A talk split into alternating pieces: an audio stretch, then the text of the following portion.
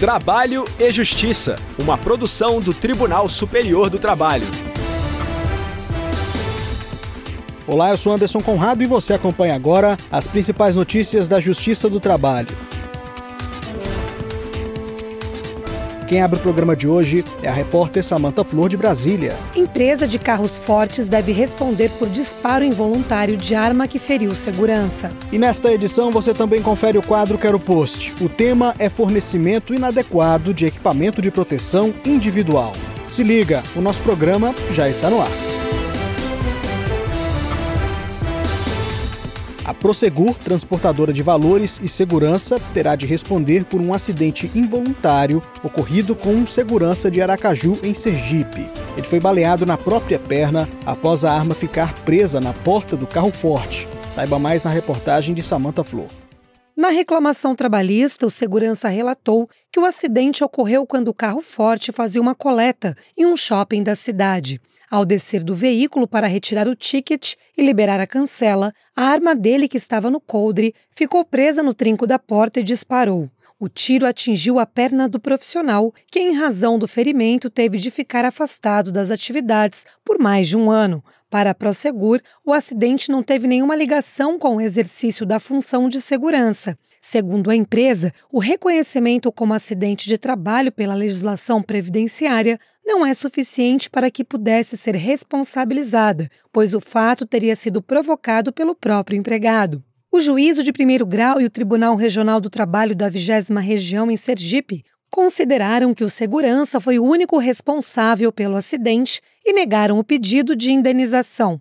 O trabalhador recorreu ao Tribunal Superior do Trabalho. O relator do caso na sexta turma foi o desembargador convocado José Pedro de Camargo. Para ele, o que define o risco não é a atividade econômica desenvolvida pela empresa, mas a efetiva atividade executada pelo trabalhador. Segundo o relator, a jurisprudência do TST vem se posicionando no sentido de que, diante da periculosidade da atividade exercida, a empresa deve ser responsabilizada concorrentemente. Enquadra-se como caso fortuito interno, repita-se, intrinsecamente ligado a própria atividade de risco exacerbado que não pode, no meu modo de pensar, significar culpa exclusiva da vítima, ao contrário da conclusão regional. Ademais, o quadro fático descrito no acordo repele expressamente qualquer caso fortuito externo como causa do acidente. Daí porque, em síntese, eu proponho, então, conhecer o recurso de revista por violação do artigo 927 para o Fundo do Código Civil e, no mérito, dar-lhe provimento para reconhecer a responsabilidade civil objetiva da empresa e determinar o retorno dos autos à vara de origem para que a instância ordinária prossiga na análise do mérito dos pedidos decorrentes do reconhecimento da responsabilidade, como entender direito. O voto do relator foi acompanhado por unanimidade. Quero Post.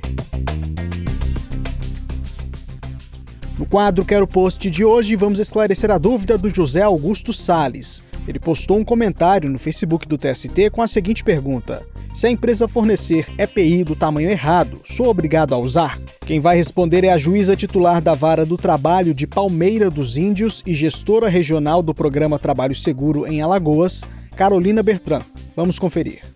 Muito importante essa reflexão sobre o uso de equipamento de proteção individual em medidas inadequadas para o trabalhador.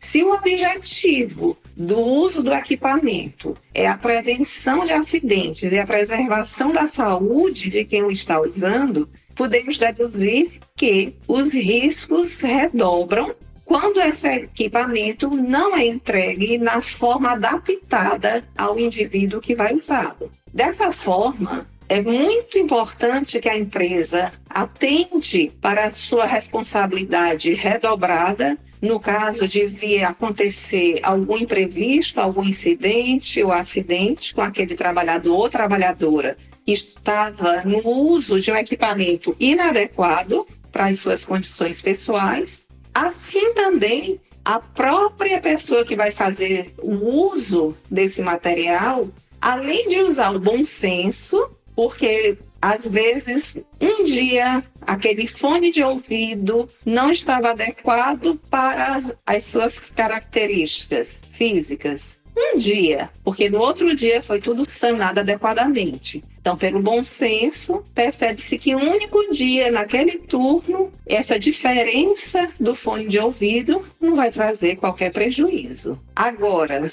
o uso de equipamento de proteção, como o próprio nome já diz, ele é individual. Se é individual, ele deve ser adaptado às características de cada pessoa que vai utilizá-lo. Se a necessidade é de prevenir problemas para a trabalhadora ou para o trabalhador, que no exercício de suas atividades precisar fazer uso de equipamentos para sua proteção pessoal, pode-se deduzir que há possibilidade, sim, dessa trabalhadora ou desse trabalhador se recusar a cumprir aquela atividade por falta de equipamento. Faz-se um apelo para o bom senso para que não se chegue a condições extremas de uma recusa, mas ele também não poderá ser punido na hipótese dele se preservar de um incidente ou de um acidente ou de um problema que vem afetar